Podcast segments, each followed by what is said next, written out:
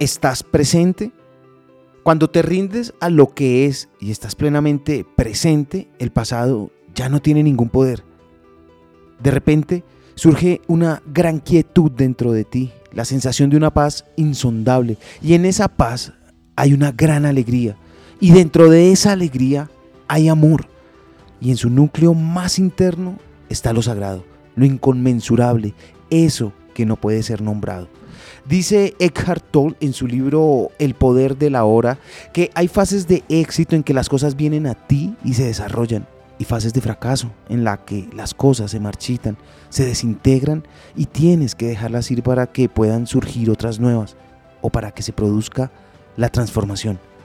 Si llegado a ese punto te apegas y te resistes, te estás negando a seguir el flujo de la vida y eso te hará sufrir.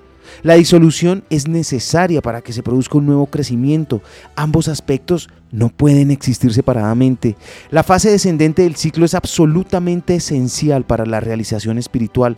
Debes de haber fracasado rotundamente a algún nivel o haber experimentado una pérdida seria o un dolor para sentirte atraído por la dimensión espiritual. O quizá el éxito mismo haya perdido significado, quedándose vacío y convirtiéndose en fracaso.